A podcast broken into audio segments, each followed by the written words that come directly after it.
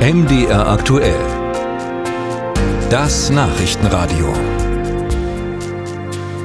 Der Bundestag hat heute das neue Fachkräfteeinwanderungsgesetz beschlossen. Es soll dabei helfen, qualifiziertes Personal nach Deutschland zu holen, um den viel beklagten Fachkräftemangel in den Betrieben abzudämpfen.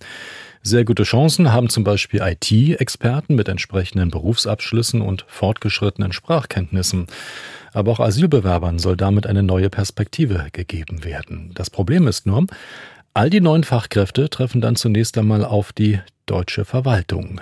Darüber haben wir mit dem Geschäftsführer des Städte- und Gemeindebundes, mit Gerd Landsberg, gesprochen. Herr Landsberg, lange Warteschlangen und viele Formulare, das sind Kennzeichen der deutschen Bürokratie. Sehen Sie, dass die Kommunen mit der neuen Aufgabe zurechtkommen?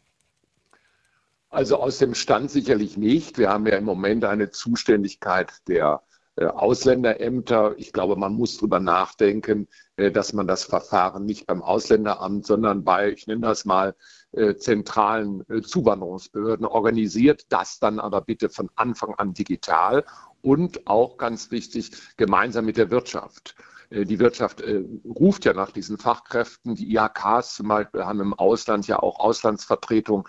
Da kann man sehr gut ein digitales äh, Verfahren aufsetzen, denn bisher ist der Flaschenhals ja nicht nur die Kommune, sondern insbesondere auch die Botschaften oder Konsulate Deutschlands, wo jemand, der qualifiziert ist und nach Deutschland will und der Arbeitgeber in Deutschland sagt, genau den will ich haben, der wartet erst mal sieben Monate, bis er überhaupt einen Termin hat und dann ist er noch lange nicht in Deutschland. Wo würden Sie denn ansetzen? Also das eine haben Sie schon mal angerissen, Zuwanderungsbüro, Einwanderungsbüro, wie genau könnte ich mir das vorstellen?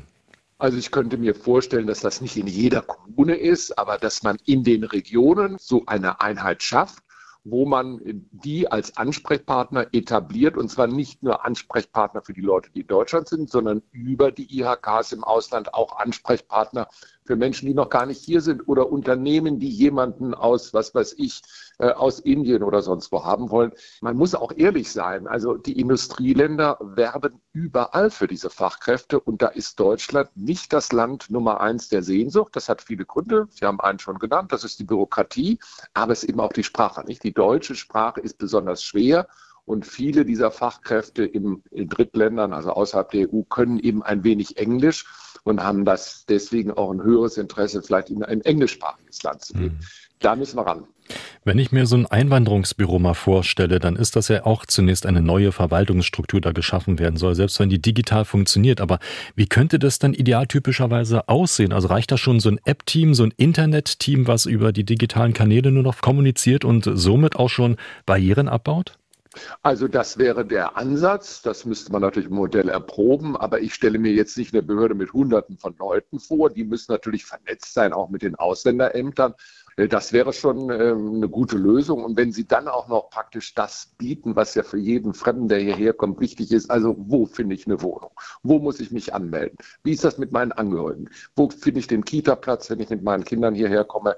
Das ist nicht ganz einfach, aber wenn wir das wollen, müssen wir das schaffen.